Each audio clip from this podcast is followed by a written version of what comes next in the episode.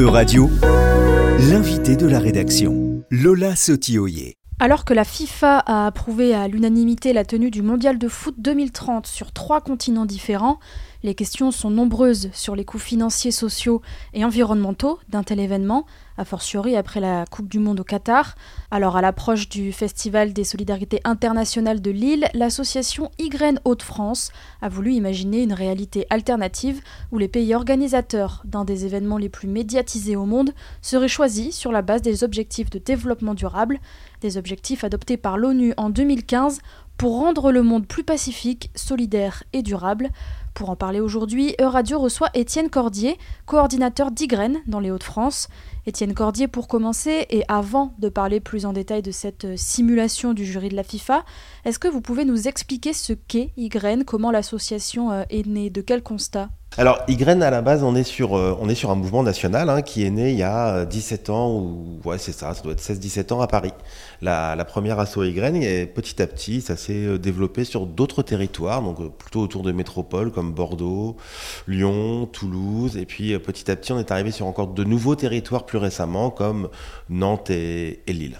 Euh, à Lille, on a euh, trois ans d'existence. Et euh, YGREN Hauts-de-France, comme toutes les YGREN, on est, on est, on est une association d'éducation populaire. Donc ça c'est quand même très important, on est agréé euh, EducPop et on revendique la philosophie et les outils de l'éducation populaire. Et notre volonté à nous, d'une façon très générale, et notamment c'est dans notre dernier projet ASSO, c'est d'accompagner l'engagement citoyen. C'est-à-dire qu'en fait, euh, on est une, un asso Pop, on fait de l'éducation à la citoyenneté mondiale. Euh, c'est un concept de, l'UNESCO qui est très présent en Belgique ou au Canada et qu'on a repris. Et nous, l'idée, c'est de développer ça. Et c'est-à-dire qu'on pense que une autre éducation est possible et que par la pédagogie, on peut amener les individus euh, à s'émanciper, les collectifs à se questionner, à analyser et avoir un regard critique sur la société qui les entoure, constater, en tout cas, si ce n'est dénoncer euh, ce qui ne fonctionne pas, les inégalités, ce manque de solidarité et d'humanité commune, et après euh, d'y remédier euh, par des actions, quelles qu'elles soient, individuelles, interpersonnelles et collectives.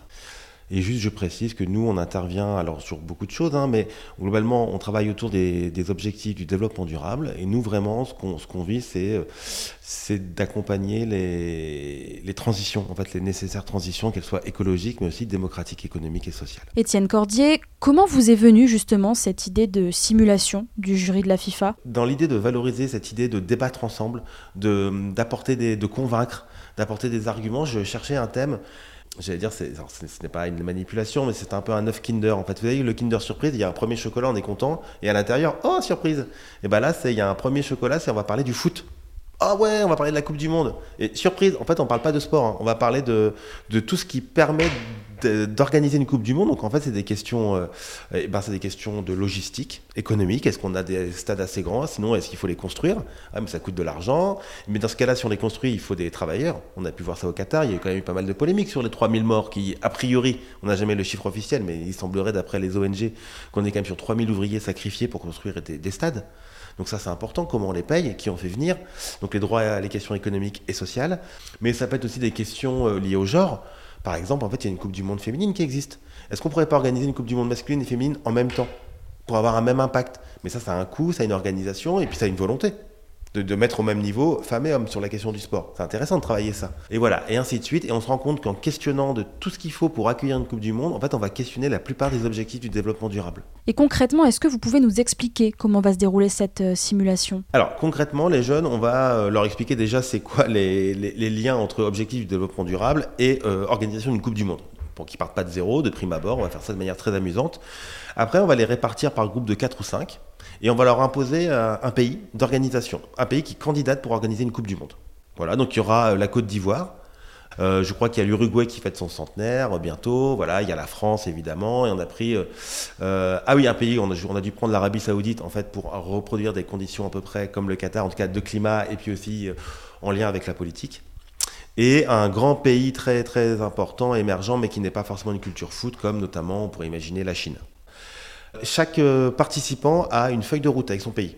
Avec, avec en gros des critères euh, qui nous disent bah voilà les situations dans le pays, on est là, on est là, on est là, sur tel objectif on est à tel niveau, euh, avec des, des points, des, des, points forts et des points faibles.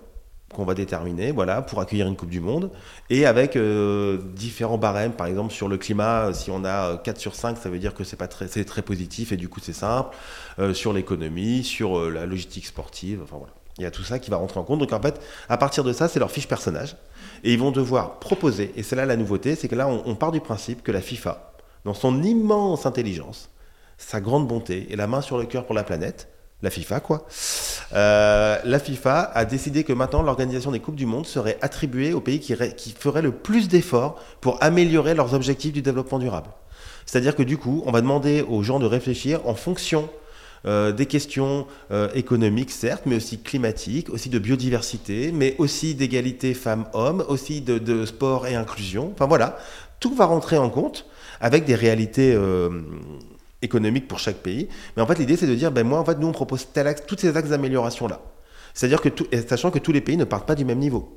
Évidemment, en vrai, la situation, encore une fois, ça va paraître caricatural, hein, mais la situation euh, des droits des femmes en Arabie Saoudite est peut-être pas exactement la même que celle en France. En même temps, la situation économique n'est pas la même non plus. Et on va donner, en fait, chaque pays aura ses points de départ, et l'idée, c'est qu'il faudra qu'ils améliorent au mieux. Voilà, ils, ils prendront leur choix. Parce qu'après, là, c'est là où ça devient intéressant. Parce que si, on donne ça comme consigne, en fait, les gens vont dire, bon, on fait tout bien.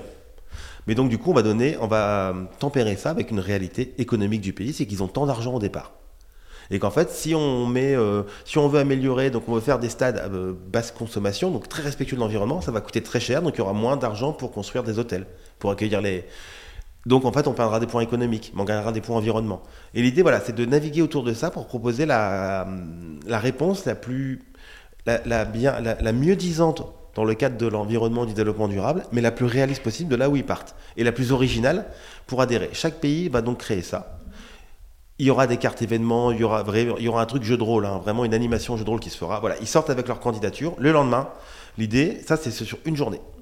Le lendemain, deuxième jour, les jeunes vont apprendre à, plaider leur candidature. Donc en fait, avec un comédien, euh, avec deux comédiens d'ailleurs, il y aura deux comédiens d'impro qui sont issus de la Lila, la Ligue d'improvisation lilloise amateur, mais qui sont à leur euh, compte et qui sont des comédiens professionnels.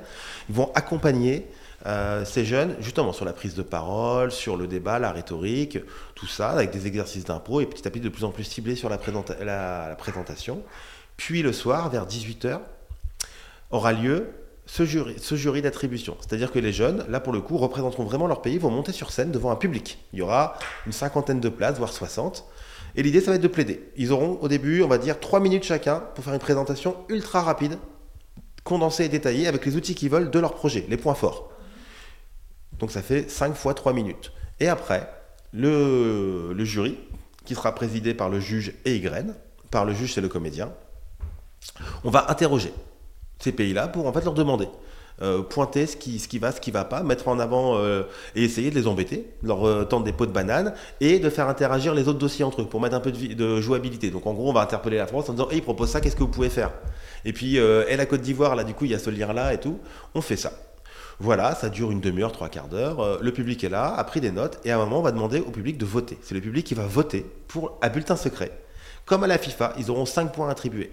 Ils peuvent faire ce qu'ils veulent. C'est 5 euh, points, 5 euh, pour euh, un même pays, 3, 2, voilà. Bref, ils vont voter, mais, et c'est là que ça devient très, très, très, très amusant, avant de voter, après les déclarations, il va y avoir 10 minutes. On va commencer à dresser un apéritif.